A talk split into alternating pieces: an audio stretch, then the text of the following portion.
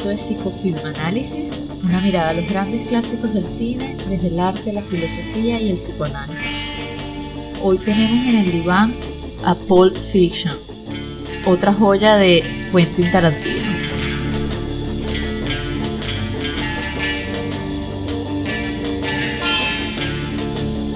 Yo soy Gaba, soy psicóloga, soy psicoanalista y quiero ser fotógrafa.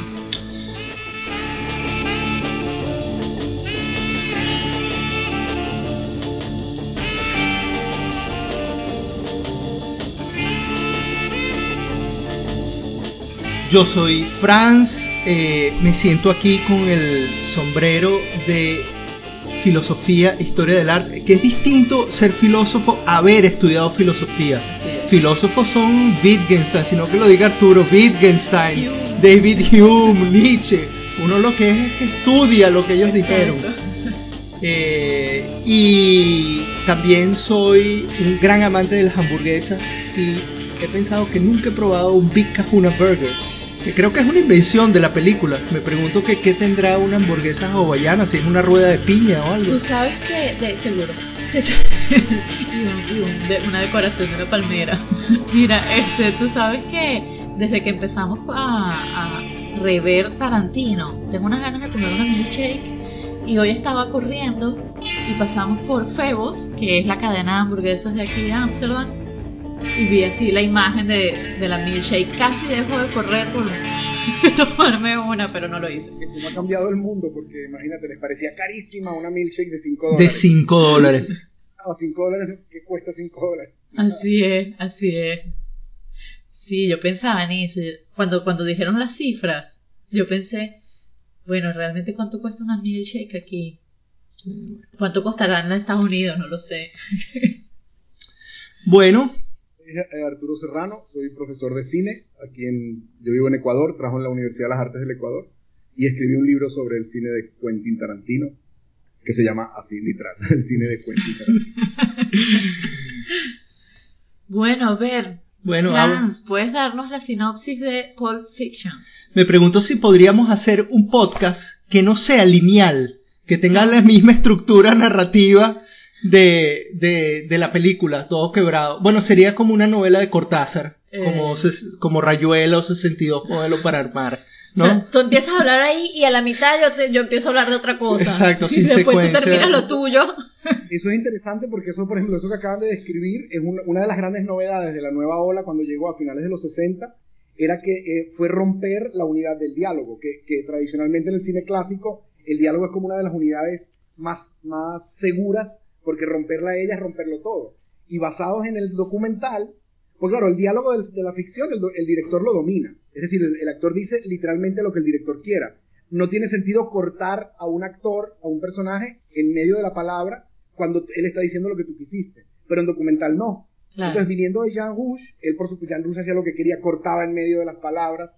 Y a la nueva ola se les ocurrió y ellos empezaron a hacer eso. Cuando tú ves Godard, es muy típico, pum, cortar en medio de una línea que para su momento eso fue la, locura, ¿no? Cosa que luego ya Tarantino lo incorpora al lenguaje. Hoy en día nadie se sorprende de una historia no contada cronológicamente. Yo hasta me pregunto, cuando uno enseña cine clásico y cine moderno, uno dice, el cine clásico es, em, sigue el reloj, es cronológico, el cine moderno no. Yo a veces me pregunto si eso no habrá cambiado.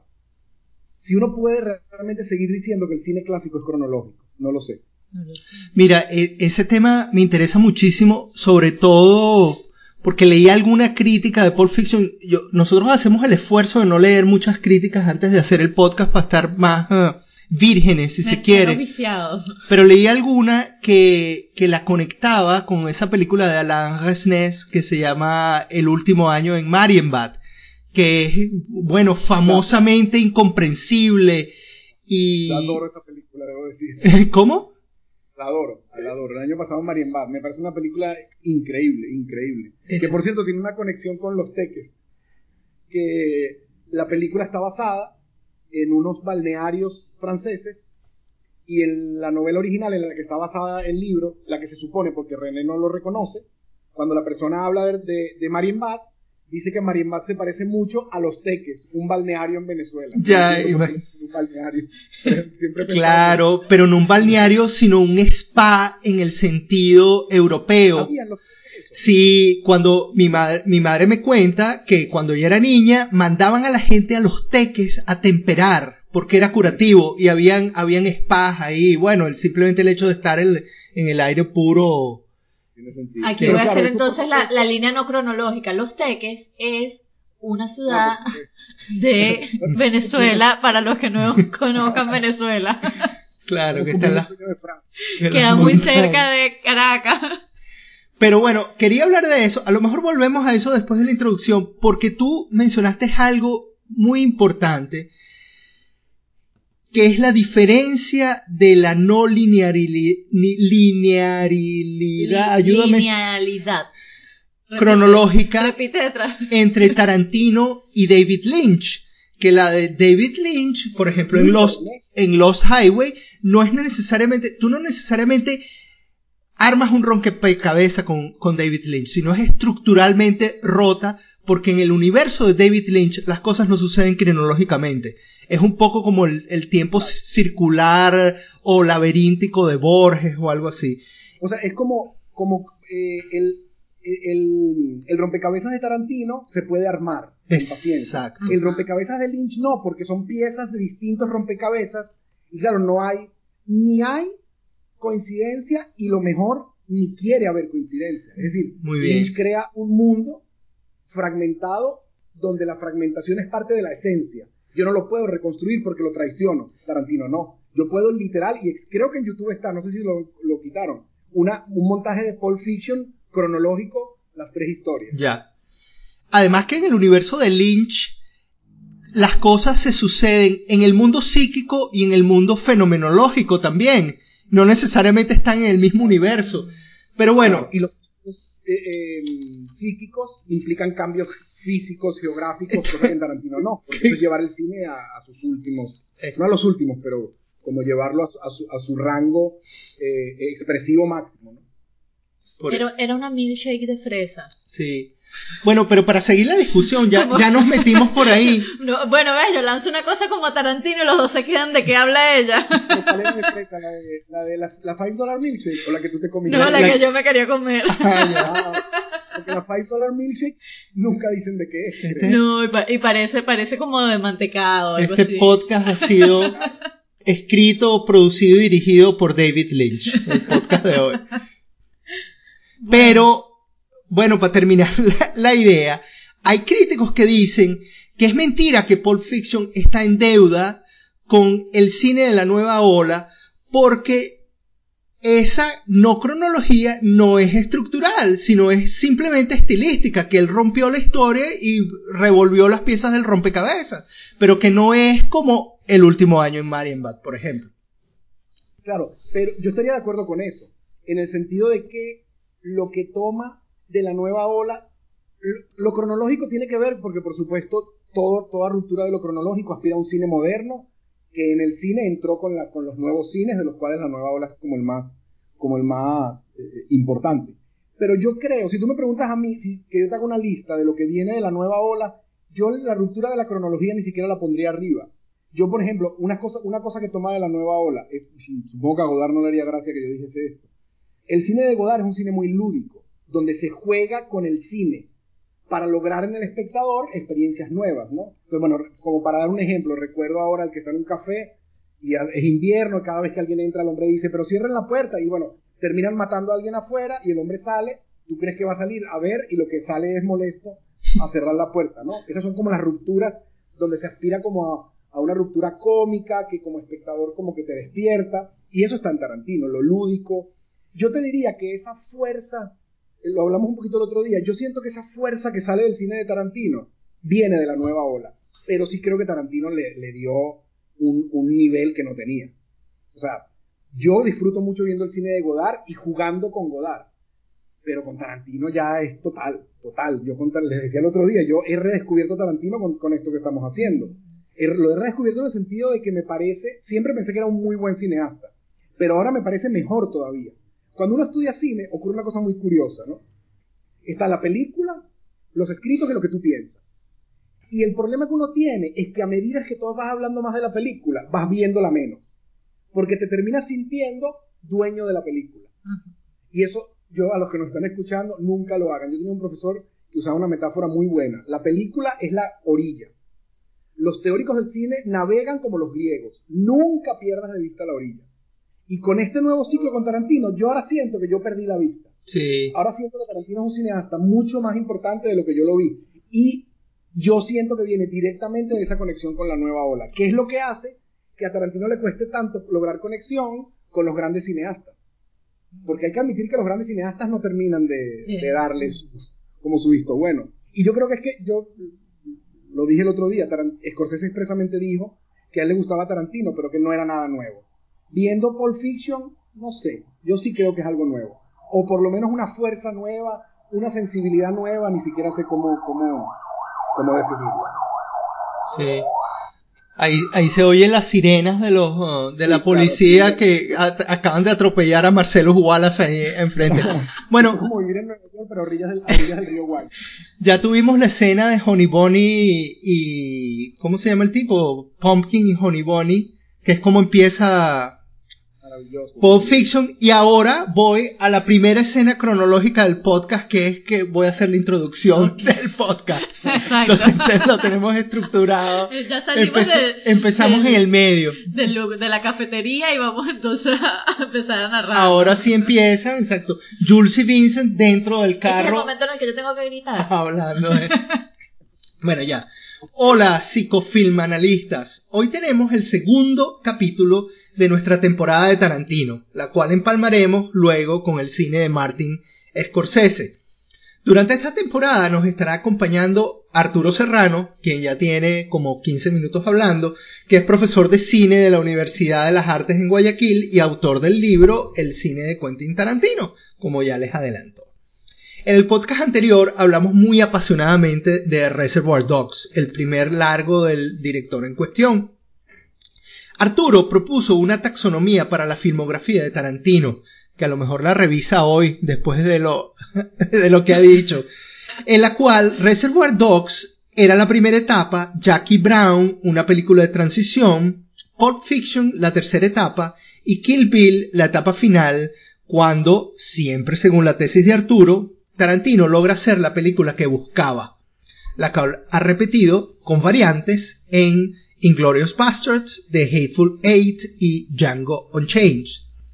De Once Upon a Time in Hollywood, Arturo no se ha pronunciado, por lo que quizás debamos dedicarle un capítulo extra de psicofilm análisis, ahí lo lanzo. Si logré entender bien, y Arturo le pondrá los puntos a las IES en un momento, la primera etapa, la de Reservoir Dogs, representa la película más preocupada con las coyunturas morales de la trama y sus personajes. En Reservoir Dogs tenemos a un Mr. White que muestra avisos de virtud y bondad. Por ejemplo, cuando habla de la importancia de las propinas para las mujeres independientes en América, o cuando ayuda y defiende a Mr. Orange, quien ha sido avaliado durante el asalto. Agregado a esto, María Alche apuntaba en el podcast que la preocupación por quién es el soplón, que yo consideré, a lo mejor erróneamente, como el MacGuffin de la película, algo sin importancia temática, es en realidad una coyuntura moral en la película, vista dentro del marco de la ética de los asaltantes. Bajo esa óptica, la de la relatividad moral, tendríamos a un Mr. Pink amoral, uno que no da propinas y que no le importa matar si eso contribuye al éxito del asalto, revistiendo esta amoralidad con la careta del profesionalismo, o, alternativamente, a un Mr. Pink moral, preocupado por quien ha traicionado el código ético del golpe. Ver a Tarantino así es convertirlo en un director existencialista, el Kieslowski americano. Esto lo digo, por supuesto, guiñando un ojo con un guiño de ojo. Un, picando el ojo, se dice el ojo. Vamos ahora a Pulp Fiction. Pulp Fiction son tres historias entrelazadas alrededor de Marcelo Wallace. Bueno, cuatro historias si incluimos a la de Pumpkin y Honey Bunny, los la- ladronzuelos que asaltan la cafetería. Marcellus es un gángster que opera en Los Ángeles. La primera historia, The Bonnie Situation, es acerca de dos socios, Jules y Vincent, socios entre comillas, por cierto. Ellos los se llaman entre sí associates, encargados de recuperar un maletín muy preciado para devolvérselo a Marcellus. En el transcurso de este proceso, ejecutan a los ladrones del maletín, que es una banda de jovenzuelos, incluyendo a Marvin, a quien Vincent Travolta, o Vincent Vega, le dispara accidentalmente dentro del carro, obligándolos a limpiar el vehículo apresuradamente para evitar ser detenidos e investigados por la policía. La segunda historia, Marcellus Wallace's Wife, es acerca del mismo gángster, Vincent Vega, a quien se le encarga sacar a pasear a Mia, la esposa de Marcellus. Que iba a comentar aquí que Vincent Vega es el nombre de Mr. Blunt en Reservoir Dogs y aparentemente en el casting original ese casting para Vincent Vega lo hizo Michael Madsen. Y eventualmente bueno quedó se comprometió con otra película pero pero bueno después comentó algo de eso. El evento en fin de Vincent y Mia saliendo a pasear está cargado de tensión erótica.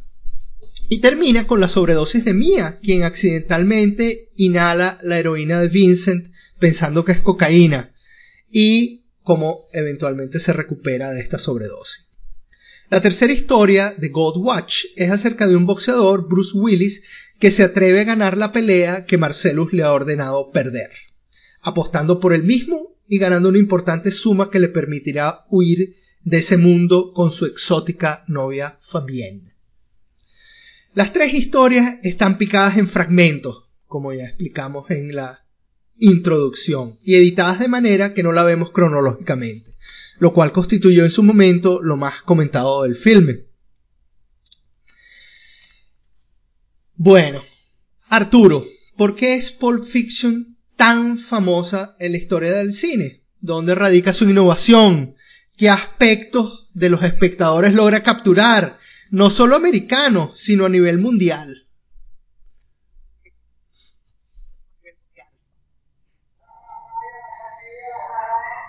Eh, no sé si me oyen. Sí, perfectamente. Eh, bueno, imagínate tú, si tuviera la respuesta a esa pregunta, pues supongo que sería multimillonario. Pero, porque claro, esa siempre es la pregunta, ¿no? Yo recuerdo a mi Fargo de los hermanos Cohen, es una película que me gusta mucho. Y recuerdo una vez que mis alumnos molestos me dijeron, pero queremos que nos explique por qué le gusta. Y yo decía, pero ¿cómo yo te.? O sea, lo mismo, ¿cómo, cómo verbalizarlo? Pero yo te diría, por ejemplo, de este último nuevo visionado que le, que le eché a Pulp Fiction, yo siento que Pulp, que Pulp Fiction es una película que transmite una energía que yo personalmente la he sentido con muy pocas películas.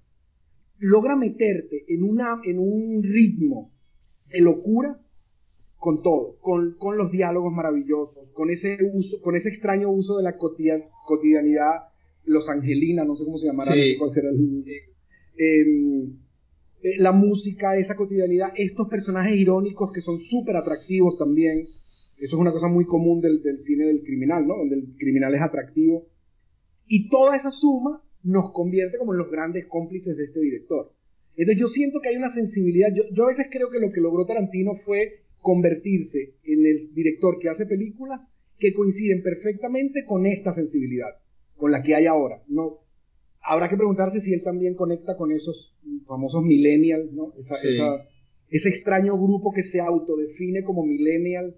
Yo me pregunto cuánto hay de, convertir, de comportarse como millennial y cuánto hay de haber leído en la revista lo que hace un millennial y hacerlo. Me pregunto si, si esa nueva sensibilidad también Tarantino la va a lograr atrapar. Pero yo creo que Tarantino nos atrapó, nos atrapó nuestra sensibilidad. ¿Qué opinas tú, Gab? Sí, estoy de acuerdo. Bueno, lo hablábamos con Reservoir Dogs y bueno, momento de publicidad, el podcast ya está disponible, lo pueden escuchar.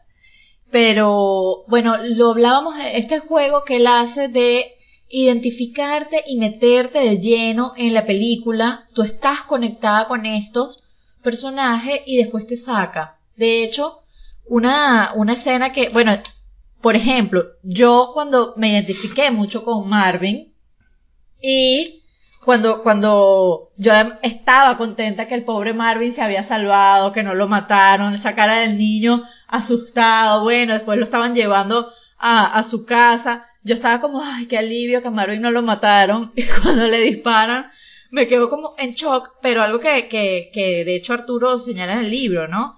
Que él, que, que él logra que uno se salga de ese sufrimiento, que Marvin desaparece de la película, cuando entonces él ya se centra y viene Mr. Wolf y, y además entonces está el otro personaje que le teme a la esposa, ya tú te saliste del tema Marvin. O sea, ya, ya, ya ya- te olvidaste de él, es el nuevo Marvin. chiste.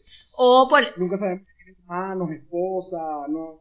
Porque tú, tú dices que lograste empatía, pero en el fondo, si te pones a ver, tal vez eso revela más de ti que del propio eso, Tarantino. eso, y a eso iba. Y esto es una cosa Y, interesante. y es una empatía que te duró 30 segundos, además. También eso hablará de mí, no, a mí me dura más. pero pero este, esto es otra cosa interesante. Bueno, cuando uno ve películas, también cuando uno escucha canciones, en los puntos en donde uno más se identifica, donde uno se siente más conectado, tienen que ver con aspectos de uno. Lo que nosotros en psicoanálisis llamamos transferencias, o sea, ponemos cosas nuestras de nuestro inconsciente proyectadas allí en esa pantalla. Entonces, claro, eh, esta canción me hizo clic. Ay, no, Sí. porque es buena. No solo porque es buena, sí, hay canciones que pegan porque es buena, pero muchas veces también porque algo en la letra de la canción hace un clic dentro de uno. Igual con, con, yo puedo, o sea, no, no lo voy a decir, pero yo sí sé por qué yo me conecté con Marvin. Entonces, que tiene que ver conmigo y no necesariamente con que esto sea un efecto generalizado. Entonces, yo creo que eso también, cuando nosotros hablamos, o, o yo lo he planteado, ustedes me, me corrigen, porque creo que, que podrías tú planteármelo también desde, desde la crítica al arte y Arturo desde el, desde el, el análisis fílmico, pero yo pensaría que hay como niveles de análisis, ¿no? Y uno de ese es absolutamente subjetivo, que tiene que ver conmigo y mi mundo interno puesto, proyectado y conectado con algo de la película. Mira, hay, hay algo, sí, que, que quiero empalmar, Perdón, perdón. sí, que quiero empalmar con lo que acabas de decir, que, que es, eh, bueno, la empatía que, que un cineasta genera o que una obra de, para hablar en muy, muy general, lo que una obra de arte genera. Una de las cosas que hace falta para, para capturar esa empatía es capturar, digamos, lo que está en boga en ese momento, lo que es importante en ese momento. Y una de las cosas que captura Pulp Fiction es algo que era la cualidad más, más importante de toda persona en los 90, yo lo recuerdo, que era ser cool. Ser cool en los 90, o sea, era sumamente atractivo. Si tener un novio tenía que ser cool, tu novia tenía que ser cool, tu carro era cool, te tenías que vestirte cool. Y si hay algo que es... ¿Cómo? ¿Repite? Ellos se llamaban a sí mismos Cool Britannia. As- Cuando llegó el presidente laborista, que llegó siendo el Cool Prime Minister. Correcto, Tony Blair. Todo un tema de lo cool increíble. increíble. Así es, estos son los años de la culi, culianidad, se, se podría decir. ¿Y por qué Pulp Fiction es tan cool? Bueno, porque estos personajes están primero enfrentados a las situaciones más peligrosas que te puedas imaginar. O sea, ahí están Jules y Vincent que se van a meter en una, en un apartamento a recuperar este maletín, no saben que les están esperando, si unos tipos con unas ametralladoras o lo que sea, y ellos van hablando de hamburguesas por el camino. Es Lo cual revela que es su cotidianidad. que es su cotidianidad, pero eso es tan, tan cool. El, el mismo Bruce Willis, Butch Coolidge, cuando está en la escena de estos del, bueno, de la tienda de empeño donde están torturando y violando a Marcelo Wallace, él se detiene a escoger con toda esa cool, a escoger cuál es el arma que le gusta más para justiciar. Entonces, Pulp Fiction yo creo que capturó ese deseo de toda una generación Lo capturó y ella formó parte de la locura de lo cool. O sea, no solo participó, sino que fue uno de los protagonistas. O sea, e- en gran medida yo creo que el concepto de lo cool de mediados de los 90 tenía que ver con Tarantino. se alimentaron mutuamente. Yo recuerdo ir yendo a fiestas en Inglaterra donde el soundtrack de cada fiesta en algún momento iban a poner el soundtrack de Pulp Fiction. Y era el momento de que, bueno, esta fiesta sí es cool de verdad. Pusieron al soundtrack de... porque las raíces de lo cool están en la comunidad negra de los Estados Unidos. Entonces, claro, tú eso lo puedes conectar con esa relación que tiene Tarantino tan íntima con la comunidad afroamericana de los Estados Unidos y su imaginario y, su, y, lo que ellos muestran, al punto de que es casi considerado uno más. O sea, le dan permiso. Hay un, hay un chiste de que a, los blancos que les dan permiso de usar la palabra negro. Correcto. Entonces se supone que Tarantino es uno de esas dos o tres personas que tienen el permiso. Entonces es súper interesante esa conexión ahí. Por cierto, lo de los hermanos Vega, son hermanos. Ah. Se supone que son hermanos. Hubo un plan de una película que se llamaba Los Hermanos Vega, que podían ser ellos dos o los hijos de ellos. O sea, Tarantino ha coqueteado con esta idea de los, de los Vega. Probablemente al principio es lo que tú dijiste, tenía que ver con quién hizo el casting. Y bueno, Tarantino probablemente lo convirtió en otra cosa. Bueno, aparentemente Madsen lo escogieron y se comprometió para otra película. Pero en ese mismo podcast que estaba escuchando acerca del Pulp Fiction, no recuerdo cuál, eh, comentaban que el mismo Tarantino escribe pequeñas novelas acerca de los donde él desarrolla los distintos personajes de sus películas. Entonces, bueno, por ejemplo, eh, Black Mamba que veremos en Kill Bill, él le tiene todo, construye ese personaje y lo que agarra para las películas es un pequeño fragmento de todo ese personaje que ha desarrollado. Entonces, bueno, pues, ahí está Vincent Vega en, ese...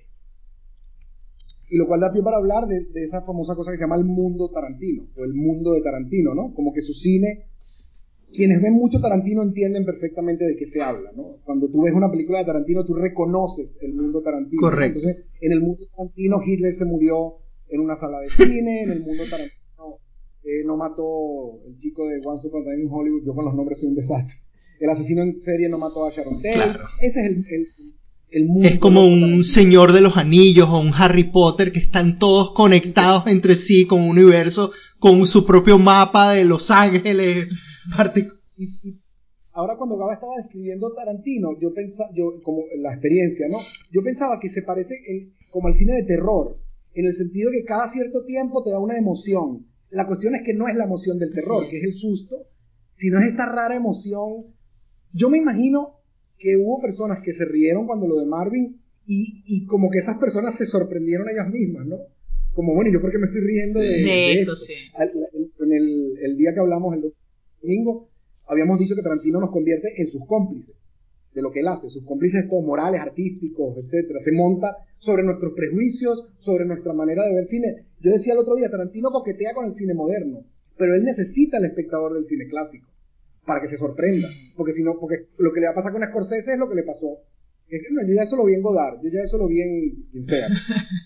Mira, y en ese sentido, yo pensaba, y creo que lo noté en el cuaderno de notas ahí, que y tú me corregirás ahí, aquí, si él ensambla, edita las películas o las escribe, no, no sé exactamente lo que es, con la misma estructura de un sitcom, donde cada cierto tiempo tiene que haber un punchline. O, y si no es un punchline, es una, un evento importante recuerda un poco Indiana Jones que está estructurada de esa manera, que tú, tú lo agarras un cronómetro y cada más o menos cada dos o tres minutos está pasando, llegas a un clímax, eh, bien sea temático o emocional. Y, y eso tiene Pulp Fiction, ¿no?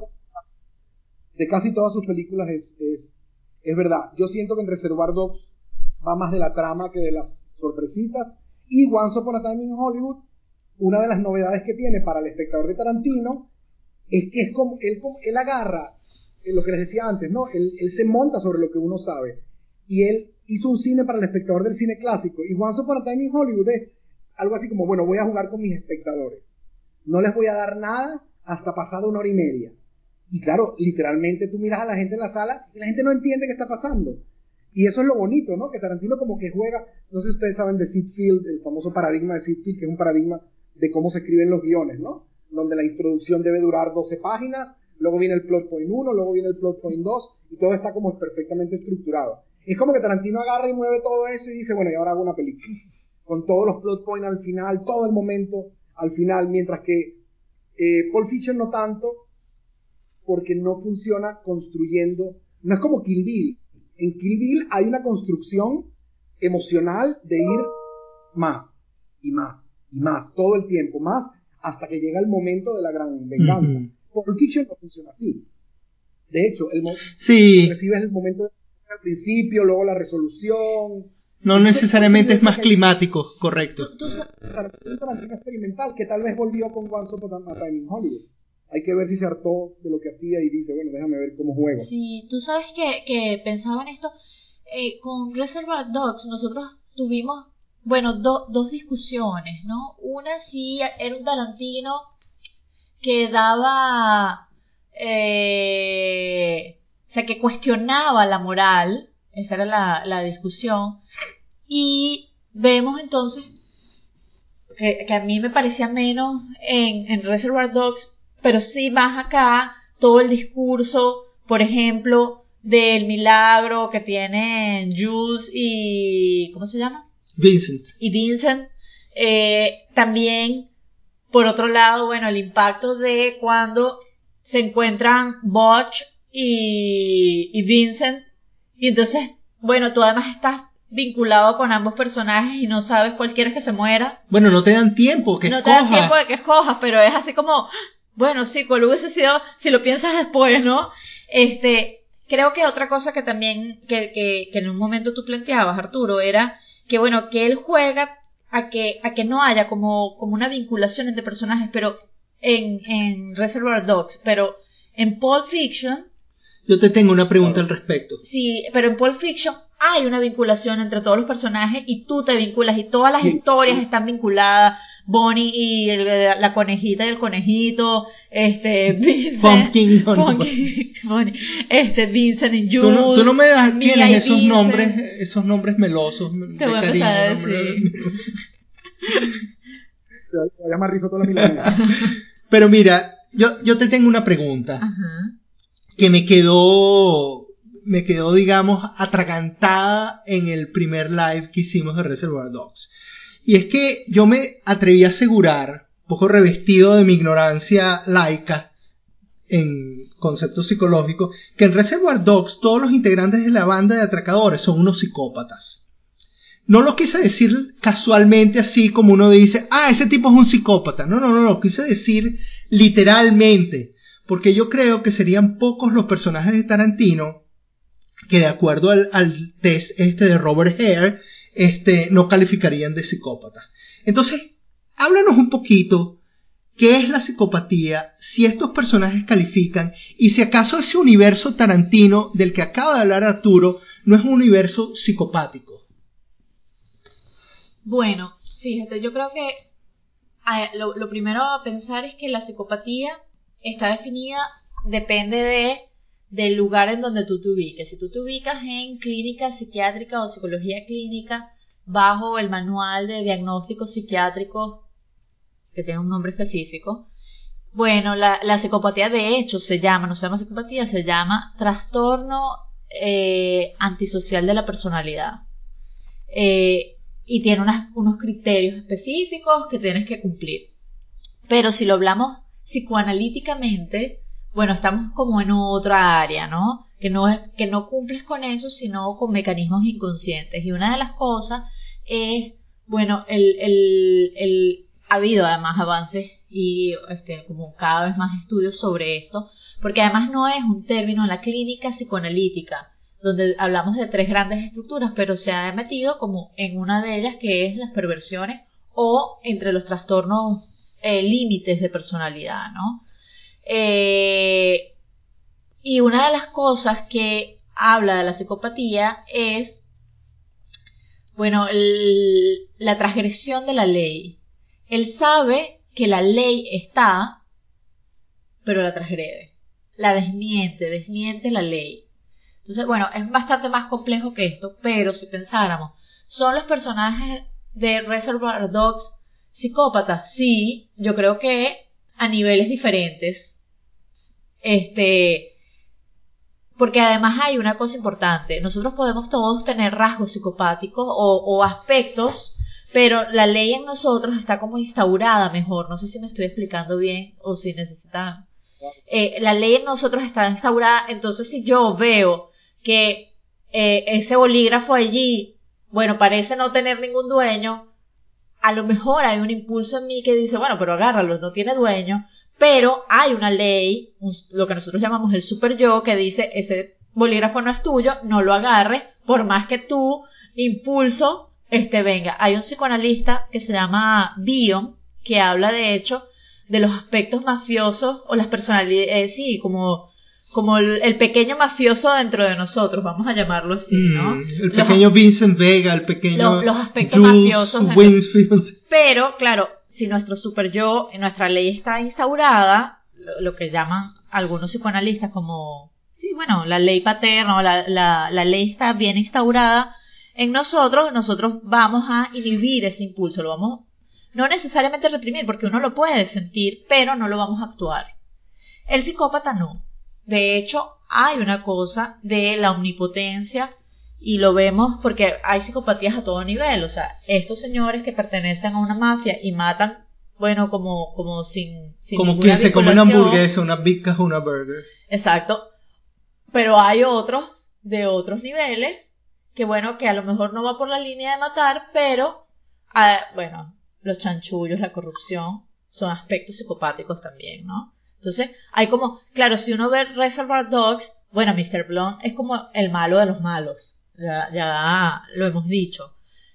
Y Mr. White, bueno, parece que tiene un aspecto... Y Marcelus que agarra al tipo de Tonga y lo lanza por el cuarto piso por haberle dado un foot massage, un masaje en los pies a su esposa. Exacto, tú, tú dices, bueno, Botch también mata gente, pero parece que hay un aspecto de ley y de moral más introyectado en él. Entonces, bueno, habría que preguntarse, ¿se puede hablar como de grados de, de psicopatía? O se podría hablar que algunas personas tienen estructuras psicopáticas como tal y otros más bien tienen rasgos, pero no califican de una estructura de personalidad psicopática.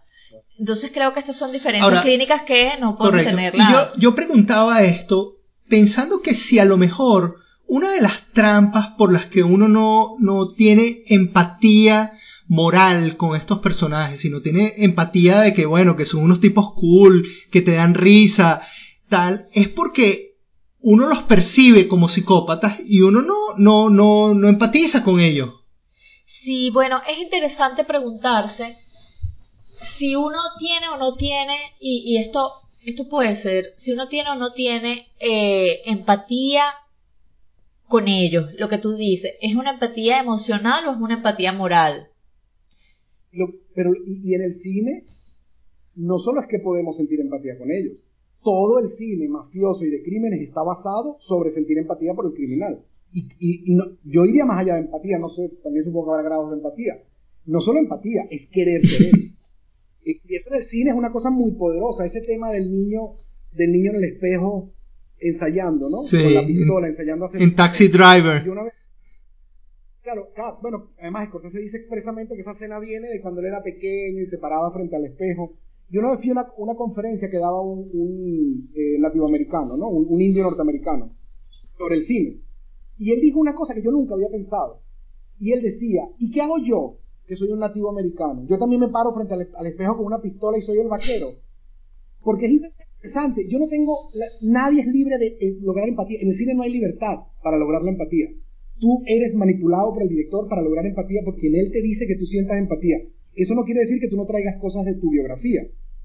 Pero evidentemente todo el mecanismo empático es un mecanismo que manipula al director. Y yo creo que Tarantino lo hace brillantemente. Si tú te pones a ver sobre de qué personajes en Pulp Fiction por cuáles siento más empatía son los que nadie toca. La taxista, la novia de Bush, o sea, son esos personajes por los que uno siente mucha simpatía y fíjate que esos no los toca. Tarantino sabe que no los puede tocar. Imagínate que Tarantino le hace algo a esta niña francesa que todos queremos como protegerla porque expresamente es mostrada como, como un pájaro. Bueno, pasa, pasa. Cuando, cuando él se pone furioso, que tumba el televisor, uno se aterra. Dice, bueno, ¿qué le va a hacer? Después ahí mismo Tarantino te saca y que perdón, no es tu culpa, fui yo, que no te lo dije. Entonces Botch se vuelve otra vez un hombre bueno que, que no le hace daño. Para conectar con otra cosa importantísima que no podemos olvidar hasta cuando teorizamos sobre, sobre el psicópata. Porque ¿cuál es el problema del psicópata? De la palabra psicópata. Que no hay punto medio.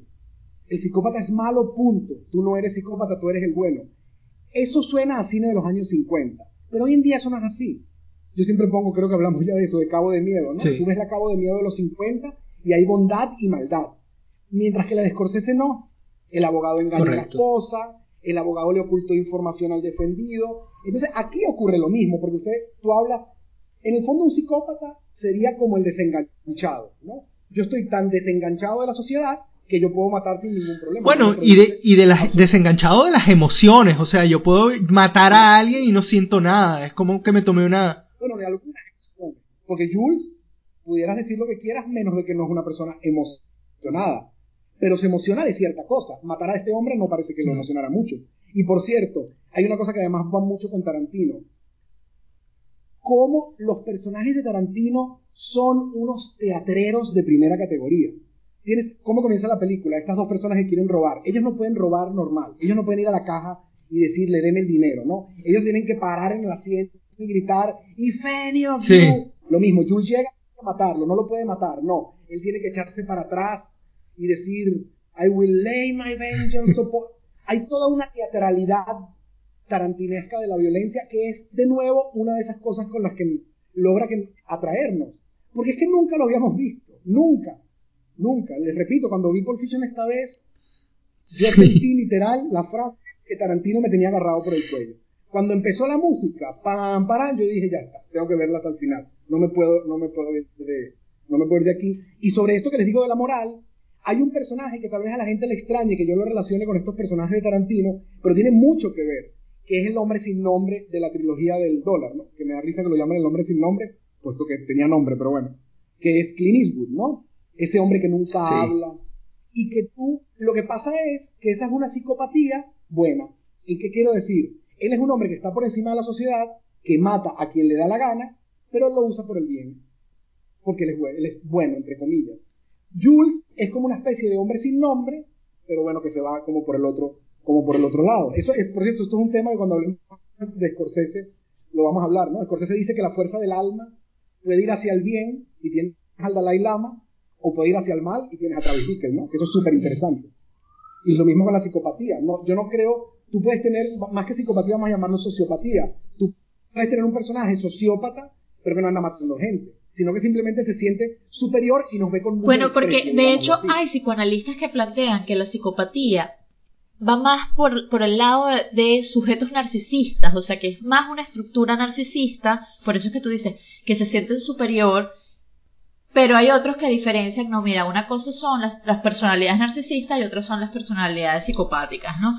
Pero, bueno, lo que decías, de, estas psicopatías, bueno, Robin Hood, ¿no?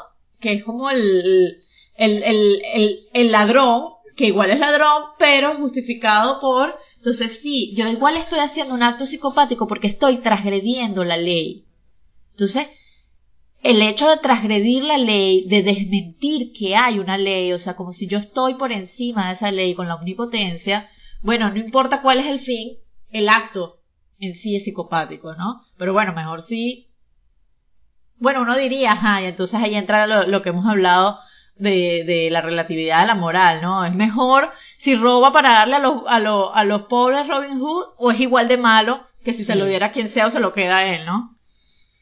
La relatividad de la moral y la relatividad de los, de los proyectos de vida también, en el sentido de que, bueno, cada quien tiene su proyecto de vida, él tiene el suyo que sería ser mafioso, no sé, en el sentido de que en Scorsese tú lo tienes muy claro, esa gente quiere dinero y poder. Yo no tengo muy claro si eso es lo que quieren los personajes de Tarantino. O sea, cuál es la motivación. Y yo a veces siento es vivir esa vida. Yo creo que todos conocemos personas que uno se pregunta qué pasa en la cabeza de esa gente. Hay gente que vive como si no viviera. Hay gente que simplemente es como que está. Y yo siento que estos personajes de Tarantino están lanzados ahí. Mientras que tú en Casino, por ejemplo, en Goodfellas, perdón, el mafioso que vas a seguir durante dos horas y media, lo conoces desde que tiene 10 años. Que no es lo mismo que aquí. Aquí sí, aparecen y desaparecen. Y me lleva a otro punto, eh, bueno, que es, lo nombramos al, al, principio, pero que es, eh, hay que hablar de eso, que es de los diálogos de Pulp Fiction. Sí, pero, pero antes de que nos vayamos allá, quiero decir algo con, con esto de, de cómo los personajes tienen una construcción o no en, en, en Pulp Fiction, ¿no? Entonces sí, es cierto, y cuando tú decías lo de, hay personas que están y están y ya pensaban en otro término psicoanalítico que nosotros hablamos de las patologías del vacío, que son justamente como bueno, como si hay un vacío eh, que, que no se puede llenar y se habla entonces, bueno, por ejemplo, las adicciones, si pensamos en mía, es mía, este, tiene una patología del vacío mía o es una histeria. Por ejemplo, si tratara yo de hacer un análisis, claro, esto no es lo que hace Tarantino, pero si yo intentara hacer un análisis, y entonces aquí me voy. Él, él, está creando estos personajes basados en cosas en, que en, se en ve personajes reales. en personajes exacto, o sea, reales y por eso es que hacen un clic con nosotros eh, porque uno reconoce en estos personajes distintos aspectos. Así es. Pienso en Marvin. ¿Era Marvin un chico psicópata o era Marvin un chico, bueno, que viene Pobre de una, tonto, de, sí. de una priva, no solo tonto, a lo mejor sí tenía una privación intelectual, pero quizás también tiene una privación económica, cultural, etcétera, que lo único que le da un lugar, sin ser un psicópata, lo único que le da un lugar es pertenecer a una banda de malandros.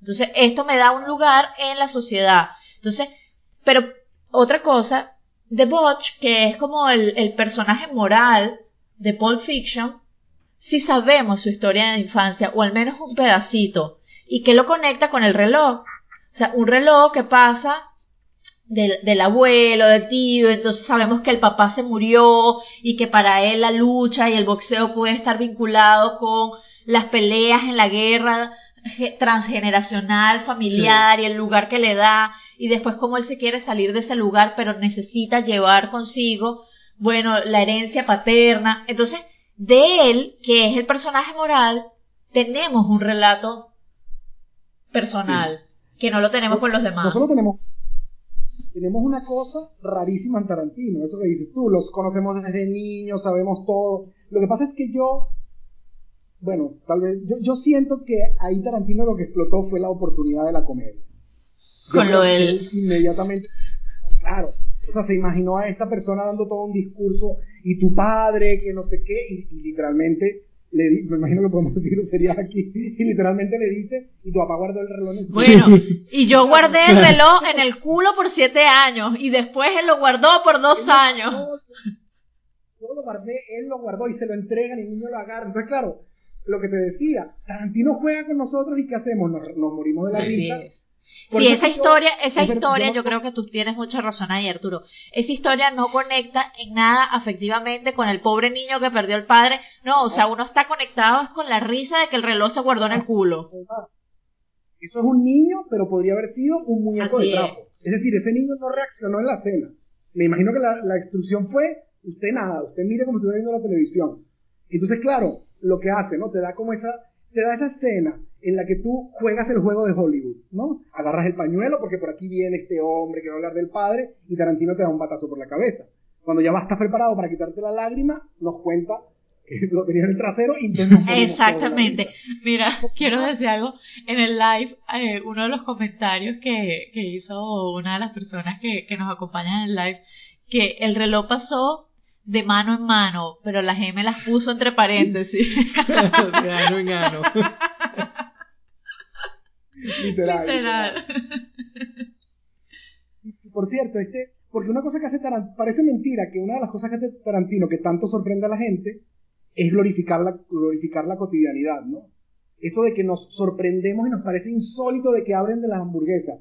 Bueno, eso es lo que habla uno, esas son las imbecilidades que uno habla en Total. la calle. Lo que pasa es que no funciona, o cuando tú lees sobre cine clásico, Tarantino hace todo lo contrario, porque ¿qué es el cine clásico? El cine clásico es lo importante. Entonces cogen los momentos importantes que van a contar la historia y tiene que jugar un propósito. Tarantino te pone una cosa que no juega ningún propósito más que reírte. Entonces, claro, es, como espectador llega un momento que simplemente te abres y tú le dices, bueno, dele, lánceme lo que quiera lanzarme. Y por eso es que yo creo que la gente vuelve y vuelve y vuelve. También es que sistemáticamente Tarantino lo logra, deliver, como dicen los gringos, ¿no? O sea, cada Tarantino lo hace. Yo de verdad, no hay una sola película de Tarantino que a mí no me parezca una genialidad absoluta. Unas más, otras menos, pero no hay ninguna que me parezca débil para nada, para nada. Yo, hay gente que insiste en decir que Jackie Brown es una película débil. Yo creo que eso es gente que viene de Kill Bill y quiere meter Jackie Brown en Kill Bill. Y claro, no entra. ¿Sabes que a mí me pasó con Jackie un no es una cosa quieta, un director. A mí Jackie Brown me encantó, me gustó, la vi, me dejó, además tenía mucho, o sea, cuando empecé a ver la película yo tenía mucho sueño Y bueno, era tardísimo, igual me quedé viéndola porque no podía soltarla. Pero pensaba, esta película es, bueno, si yo viera esta película sin saber quién es el director, la veo a ciegas. Yo digo, bueno, esto parece una película de Tarantino. Pero si me dicen, es de Tarantino, digo, no, pero no parece Tarantino. Eh, es, tarantinesca, pero no de Tarantino. Sí, tiene momentos tarantinescos, pero... Yo creo que también lo hubiera reconocido como, como tarantinesca. A pesar, tal vez por los diálogos, por ejemplo, ¿no? Que de nuevo él retoma esa cosa. Hoy en día, cada vez que tú ves una película y hay un diálogo demasiado contemporáneo, todo, todo el mundo va a Tarantino. Y inmediatamente parece que está... Mira, y, vamos a lo de los diálogos que tú querías decir. Que es que ya Arturo lo dijo, él, dio en el blanco con eso. En los diálogos tradicionales del cine clásico, los diálogos juegan el papel de llevar la trama hacia adelante, de llevar la historia, tienen una función, eh, bueno, estructural, pues, temática. Mientras que en los diálogos de Tarantino, la acción va pasando y va avanzando mientras ellos están hablando de las hamburguesas o, del, o de qué bueno es el café que tiene el mismo Quentin Tarantino cuando ellos tienen que lavar el vehículo. O sea, están distanciados. Tú dices, oye, estos tipos deberían estar preocupados de que van a entrar en un apartamento con unos maleantes a recuperar el maletín, cuál es la técnica, uno entra por atrás, otro por adelante, qué armas van a usar. No, ellos están hablando de las hamburguesas. Y en el momento. No, y del foot massage. Y en el momento en que van a, que tienen que estar, que están apurados porque tienen que lavar el carro de la sangre, ¿de qué están hablando? De que, bueno, oye, este café es bien sabroso. E, entonces ese, es, ese uso del humor en el diálogo. Bueno, o esa, esa escena en donde, justamente la que estás diciendo, donde él se pone la ropa del, del chico y le dice que parecen, ¿qué es lo que le dice? Se burla. Unos dorks. Ajs, unos dorks. Bueno, no, pendejo. Pues. Y, y él dice que sí, pero esta es tu ropa, ¿viste? Pero son los cool. O sea, es genial, Tarantino juega con lo cool también. Él agarra estos personajes hiper cool y los convierte en mm. estos turistas gringos. Absoluto. Que por cierto. Pero. Por yo una vez en Londres escuché a unos gringos en el metro que se acababan de conocer en el metro, o sea, eso de que se ponen, ay, ¿tú de dónde eres? De Wyoming. Y empezaron a hablar del pollo de Kentucky Fried Chicken. Y el pollo, y está más duro, y está más suave. Yo alucinaba. Yo decía, pero es que es así. Estoy seguro que Tarantino lo escuchó un día y dijo, esto va a una película, claro, por supuesto.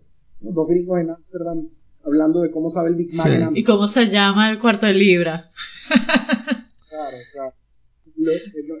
Royal Cheese. Que, que es una pequeña, digamos, fetiche, obsesión americana que es nombrar las cosas y diferenciar las cosas que son, esto Suena cómico, pero esto lo apunta Alexis de Tocqueville cuando escribe Democracia en América, que hay una obsesión por las pequeñas diferencias y ponerle nombre, y que las hamburguesas todas estas finalmente son muy similares entre sí, pero bueno, tú tienes distintos nombres, que si la Carl Jr., la Carl Jr. Plus, la Carl Jr., ¿sabes? Y, es, y, es, el mismo producto, pero, pero las pequeñas diferencias son fuente de grandes discusiones y grandes, grandes discusiones y luego que un producto como este sea objeto de una discusión de minutos y minutos y minutos que se supone que no debería. Se supone que McDonald's es comida rápida en todos los sentidos. No vas a no es como cuando vas a un restaurante donde bueno te sientas, nadie se sienta a reflexionar sobre el pepinillo que tiene la hamburguesa. Es como lo rápido, que por eso es que ese cine es el cine de comer rápido. Pero yo sí he oído yo sí he oído conversaciones acerca de cuál es la receta de la salsa especial de las hamburguesas de McDonald's. De la Big Mac. Siempre digo a la gente que la, que la coma sin, que solo se coma la carne y va a descubrir el secreto de McDonald's. Que está comiendo cartón, eso es lo que va a descubrir. Sí. Mira, a ver, si yo les preguntara, escena favorita de Pulp Fiction. Y bueno, y a lo mejor por qué, no sé. Sí, mira, yo tuve una experiencia muy diferente cuando vi Pulp Fiction por primera vez que la vi cuando salió, la vi en el cine en el año 94 o 95 me imagino, en Inglaterra como te digo, y, esta vez la, había visto un par de veces más en, en, el interín, eh, pero yo recuerdo vívidamente, y estamos hablando del año 95, estamos, estamos hablando de 25 años atrás, yo recuerdo vívidamente cómo yo estaba en el cine perplejo con toda la escena en la tienda de empeño, donde tienen capturado a Butch y a Ah, Marcelo. Wallace. A mí eso me parecía como el pináculo de la perversión, de que hubiesen llevado esto a la per- al cine, una- un, evento tan perverso y que encima lo, él se diera el tupé de introducir el humor con este personaje del Gimp, que es al mismo tiempo perverso y cómico. Pues esa escena para mí fue, bueno, ¿Y la sigue haciendo? Sí, de nuevo la, vi- la vi, claro, con menos punch porque sé el desenlace, Claro. pero en su momento esa fue la escena para mí. ¿Tú, Arturo? A mí el comienzo. A mí Honeyball, o sea, es- me parece... Es que, no, es que no sé cómo lo logra. La veo 40 veces y la vez número 40 me Sí, vuelvo a yo, yo, yo coincido. Esa, esa es mi escena favorita. Además me parece como, como, como una apertura fantástica. Fantástica. Y otra cosa, termina esa apertura y viene una gente a la que no has visto, Exacto. que no sabes qué es, que no tiene nada que ver con lo anterior. Pero además tú pasas pero, ¿y gran parte de la película, como el 80% de la película, sin entender por qué viste esa primera escena todavía. Porque ellos, ellos aparecen muy adelante en la película. Pero cuando la vuelves a ver, si la vuelves a ver, en el primer cuadro, allá están ellos al final. En el fondo Exacto. Pero al momento no, no, no lo captas. Pero además la transformación de este personaje, esta actuación a mí me parece fantástica. La de, la de Bonnie. Son unos personajes Maravilloso. maravillosos. Amanda Plummer. Yo, recuerdo cuando yo estoy- que yo decía que, de- que el, el Nobel debería incluir los guiones en, en el Nobel de literatura. Porque yo decía, este hombre hay que, este, hay que premiarlo de alguna manera. Dime tú el que para mí es el monólogo, de, uno de los más grandes monólogos del cine. En Django, en Inglorious Bastards. El comienzo. Schultz preguntando por Sí. Shoshana. Y usted está seguro que no está aquí. Eso es una cosa que de nuevo, ¿no? Te va como, porque tú sabes lo que va a pasar. Y es el, comi- Sí. y es el germen de la venganza. Esa, esa escena es extremadamente incómoda. Bueno, y otra de, de Sí. esa misma película, cuando él se está comiendo la torta, que es una torta blanca con crema blanca, eso, eso es que, que- que, bueno. Sí, pero Que luego en Django Unchained está el White Cake también. Ahí hay un tema con lo. Y bueno, que, que en, el, que en Django Unchained eh, tiene que ver con la raza, por supuesto. Por cierto, yo, yo estaba en, eh, de profesor invitado en Maryland cuando vino Django Unchained e hicimos una fiesta. Y yo les dije, ah, yo voy a traer un White Cake, porque yo juraba que existía el White Cake. No existe el White Cake. Tarantino inventó una cosa a la que él llamó White Cake. Y claro, me tuve que inventar una receta que, bueno, Paténtala. Es White cake bueno, Pero entonces interesante. Tarantino. pues, Mira, pero volviendo a, porque bueno, creo que voy a poner en- al inicio del podcast cuando diga, hola, esto es Psicofilm Análisis, hoy tenemos en el diván a todo Tarantino, por favor, vean todas las películas antes porque esto está lleno de spoilers. Claro, y fíjate, bueno, ya estamos llegando a la hora que es como nuestra, nuestro límite del podcast, pero no hemos hablado en todo el podcast de la tesis fundamental del libro de Arturo, que es la estética de la violencia. Tiene, no sé, tres capítulos al principio del libro de eso. Hablamos un poquito en Reservoir Dogs, entonces yo les pregunto, ¿hablamos un poquito de eso ahorita o lo dejamos para la, la, para Kill Bill? Para el podcast de Kill Bill. Bueno, yo creo que Bueno, podemos hacer un breve resumencito, ¿no? Porque es muy, muy, el, el argumento es muy rápido, en Eso. realidad.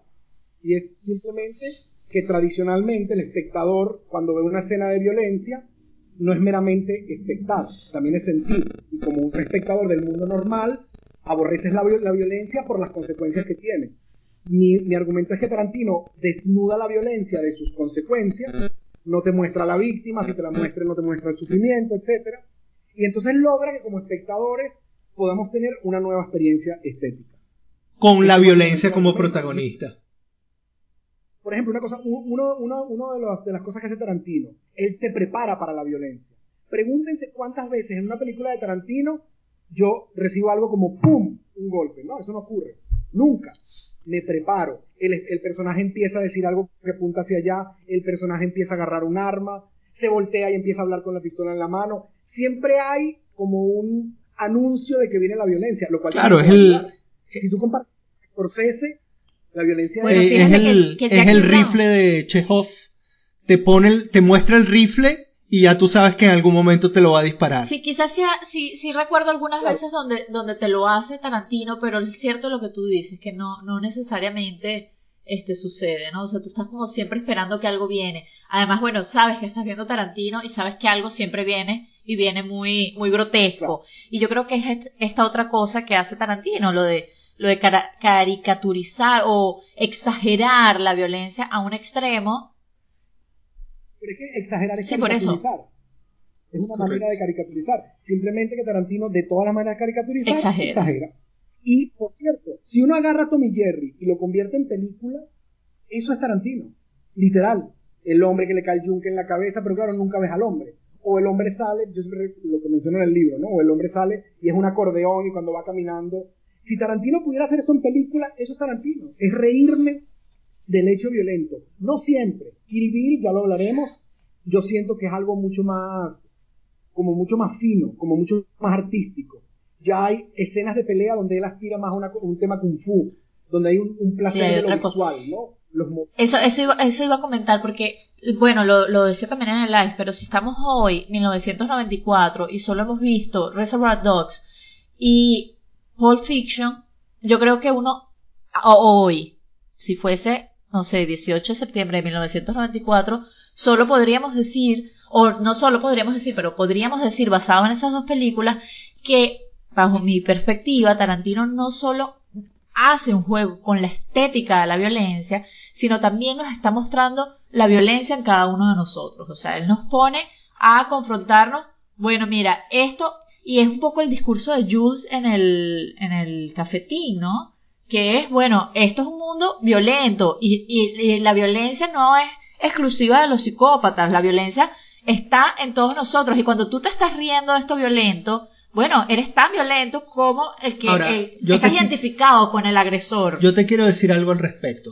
Si esa era su intención, nunca lo sabremos, falló estrepitosamente. Porque yo recuerdo salir del cine en Inglaterra y nadie estaba preocupado moral de las coyunturas morales o dice Jules se había realmente redimido de sus pecados. Es cierto, y yo creo nada. También lo, lo, comentaba. Esa introspección no la genera las películas de Tarantino. Pero, yo no sé si los gángsters viéndolas dicen, oye, me voy a regenerar como Jules, lo dudo. Yo estoy de acuerdo contigo, pero creo que el mensaje está igual de fondo. Entonces sí hay un porcentaje, bajo mi perspectiva, hay un porcentaje de la población que sale del cine solo divertido, pero hay otro porcentaje que puede pensar en la película. y yo creo que eso lo hace diferente a Rápido y Furioso, por ejemplo. Porque entonces uno dice... Claro, lo hace diferente, pero es que Rápido y Furioso está anclado en el cine clásico de los años 40, que lo que quiere es el dinero de la billetera. Y por lo tanto, mira, hay una distinción que hace Platón en el Gorgias que a mí me parece perfecta. A veces me, a veces me acuerdo bien completamente. Una cosa es la tecné, el arte. Por ejemplo, la política es, una, es un arte. La medicina es un arte. Pero paralelamente hay una cosa que él llama la adulación. ¿Qué es la adulación? ¿Qué quiere el arte? Quiere tu bien. ¿Qué quiere la adulación? Lo que quiere el adulador, que tú estés contento. Entonces, él pone el ejemplo del médico y el cocinero. ¿Qué quiere el médico? Que tú te complazcas cada vez que tomes una medicina. Que cuando tú comas la medicina le digas, doctor, qué buena está esta pastilla. No. Al doctor le importa que no te guste la pastilla. No, porque eso no es lo que él quiere. Él no quiere tu placer. Él quiere tu bien. Mientras que luego viene la aduladora, esa adulación, que no quiere tu bien. Lo que quiere es tu placer nada más. Entonces ahí está la culinaria. Eso engorda mucho y a mí qué me importa. Yo lo que quiero es que caiga desmayado cuando coma mi plato. Tarantino para mí está entre una y otra. Mientras que Rápido y Furioso, eso es adulación total. Y ahí es donde viene eso que dijo Tarantino de que el cine de superhéroes no es cine. No es cine, es una simulación de cine. Es una cosa hecha en masa una tras otra. Siempre le digo a mis alumnos, da igual, pueden llorar, rasgarse las vestiduras. La nueva película de superhéroes se las puedo resumir sin haberla visto. Porque siempre es la misma historia. Bueno, son dos historias. El que no lo sabe, pero es hijo de una diosa o de un dios o de un héroe y es malo y toma y descubre que es su misión salvar. Esto que les acabo de contar es Iron Man, Aquaman, todo. Entonces, claro, ahí es cuando Tarantino dice eso. ¿Qué busca eso? Busca tu placer nada más. Pero buscar tu placer es buscar tu bien. No. Tarantino para mí, ¿dónde está? Tarantino es puro cine clásico, que es donde sería rápido y furioso. No.